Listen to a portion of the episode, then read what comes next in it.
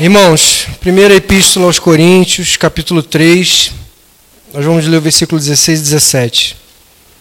E diz assim: Não sabeis, não sabeis que sois santuários de Deus e que o, Espírito, que o Espírito de Deus habita em vós?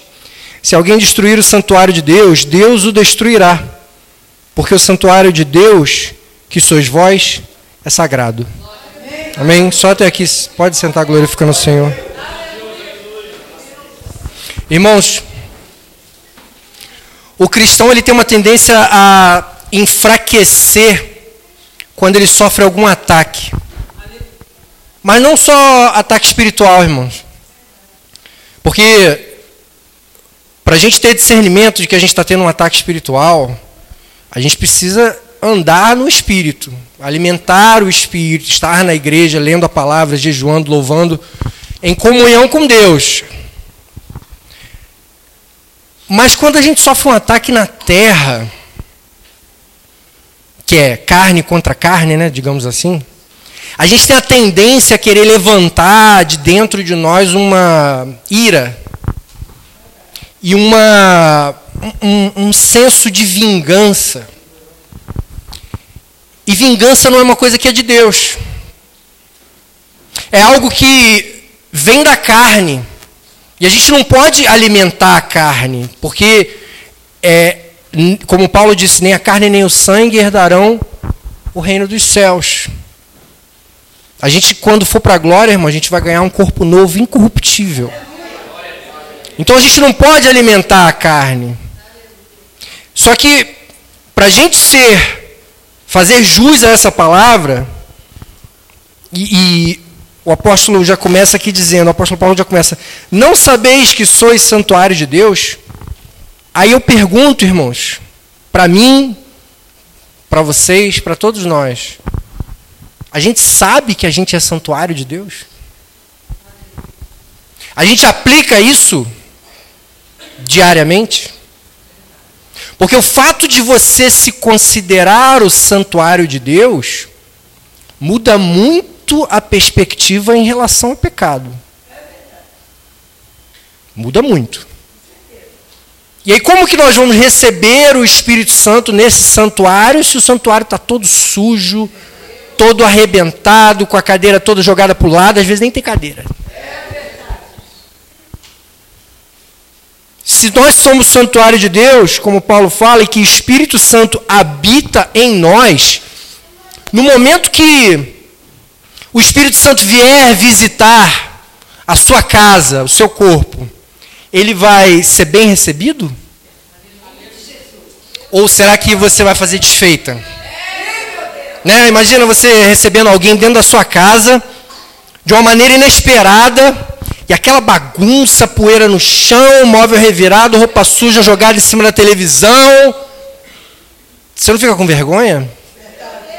Você pode até viver naquele, naquela imundícia ali, está tranquilo, está de boa. Amanhã você lava a roupa, depois da manhã você passa a vassoura. Mas aí chega alguém e você fica com vergonha, porque você sabe que é errado. E quando o Espírito Santo chega para visitar a gente? Porque tudo ficaria muito mais fácil para resolver as contendas se a gente colocasse em prática que a gente sabe que é santuário de Deus.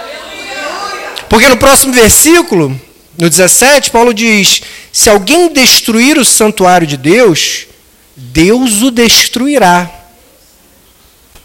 Irmãos, essa parte desse versículo funciona tanto para uma contenda na terra, né? alguém vem te provocar, tira você da graça, faz alguma coisa desonesta, te passa para trás, te deixa com raiva e está destruindo o santuário de Deus.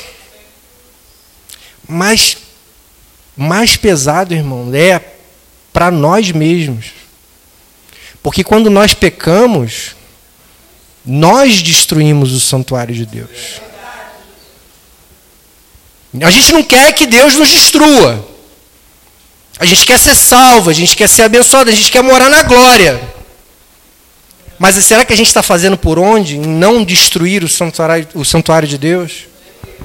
Nos afastarmos do pecado, parar de buscar bênção e buscar mais a vida na glória, mais comunhão espiritual com Deus. Agora, se você pensar na contenda terrena, você não precisa fazer nada contra essa pessoa, irmão. Se a pessoa vem destruir o santuário de Deus, Deus o destruirá. Porque o santuário de Deus, que sois vós, é sagrado. Então, no momento que a gente se coloca na posição de santuário de Deus, nos fugimos do pecado, aumentamos a comunhão com Deus, aumentamos, alimentamos cada vez mais nossa vida espiritual e nosso espírito, nós nos tornamos sagrado diante dos olhos de Deus. E aí, irmão, basta uma oração no, em Mateus, por exemplo, no capítulo 21, versículo 22, diz: E tudo quanto pedires em oração, crendo, recebereis. Então, se nós somos santuário de Deus, estamos na posição de comunhão espiritual com Deus, somos considerados aos olhos de Deus sagrado, alguém vem sobre nós, basta orar. Basta orar. Que todos os problemas serão resolvidos.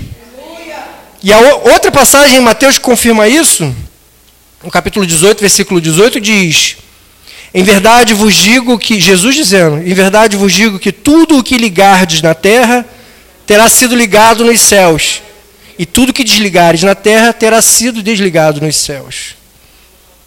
Então, irmãos, o poder da oração é muito forte para resolver os problemas da terra mas também para aumentar a nossa comunhão espiritual, para alimentar o nosso espírito, aumentar a nossa intimidade com Deus, para que no momento de contenda a gente tenha o que pedir em oração, e a gente consiga ligar no céu para ser ligado na terra e conseguir vitória. A fórmula é fácil, difícil é aplicar na vida. Mas a gente não pode perder o foco, irmãos, porque a gente vem na igreja para ouvir a palavra da verdade, para aumentar a nossa fé. E a gente tem que se afastar do pecado.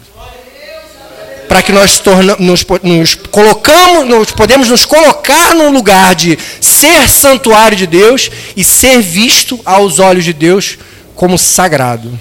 Amém, irmãos? Deus abençoe a igreja em nome de Jesus.